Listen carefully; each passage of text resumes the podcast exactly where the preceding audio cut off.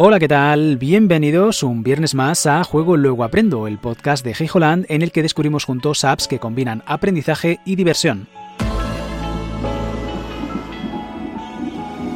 Para el décimo episodio vamos a abordar la programación por bloques con la plataforma estrella conocida incluso fuera del ámbito de la informática, Scratch.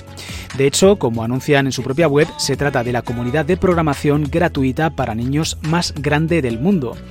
Pero antes de nada, y como he ido adelantando a lo largo de los episodios que han abordado este área de la informática, como Code.rg y CodeSpark, vamos a enterarnos de qué es eso de la programación por bloques. Eso sí, aviso que no será la última aplicación que se comentará por aquí que utilice este sencillo pero efectivo método de aprendizaje programático. Comenzamos definiendo la programación informática o simplemente programación, como un proceso que consiste en crear un programa y que es un programa, pues una secuencia de instrucciones para realizar una tarea específica en un sistema informático. Hacer programas fomenta el desarrollo del pensamiento crítico, analítico y lógico.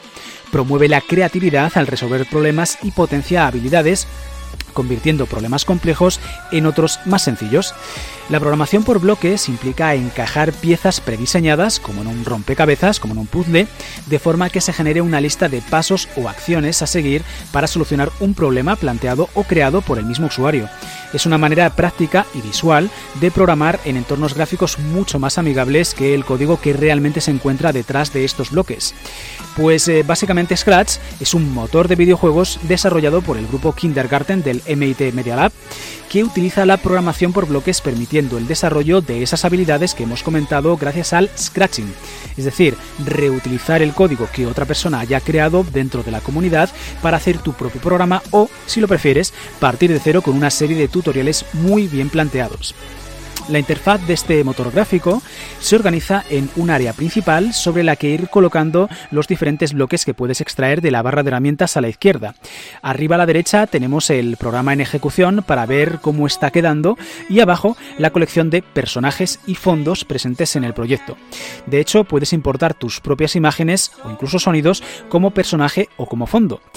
A su vez, la barra de herramientas a la izquierda se subdivide en varias secciones relacionadas con el movimiento, la apariencia, los sonidos, los eventos, los controles, los sensores, los operadores, las variables y los bloques personalizados, cada sección identificada con un color.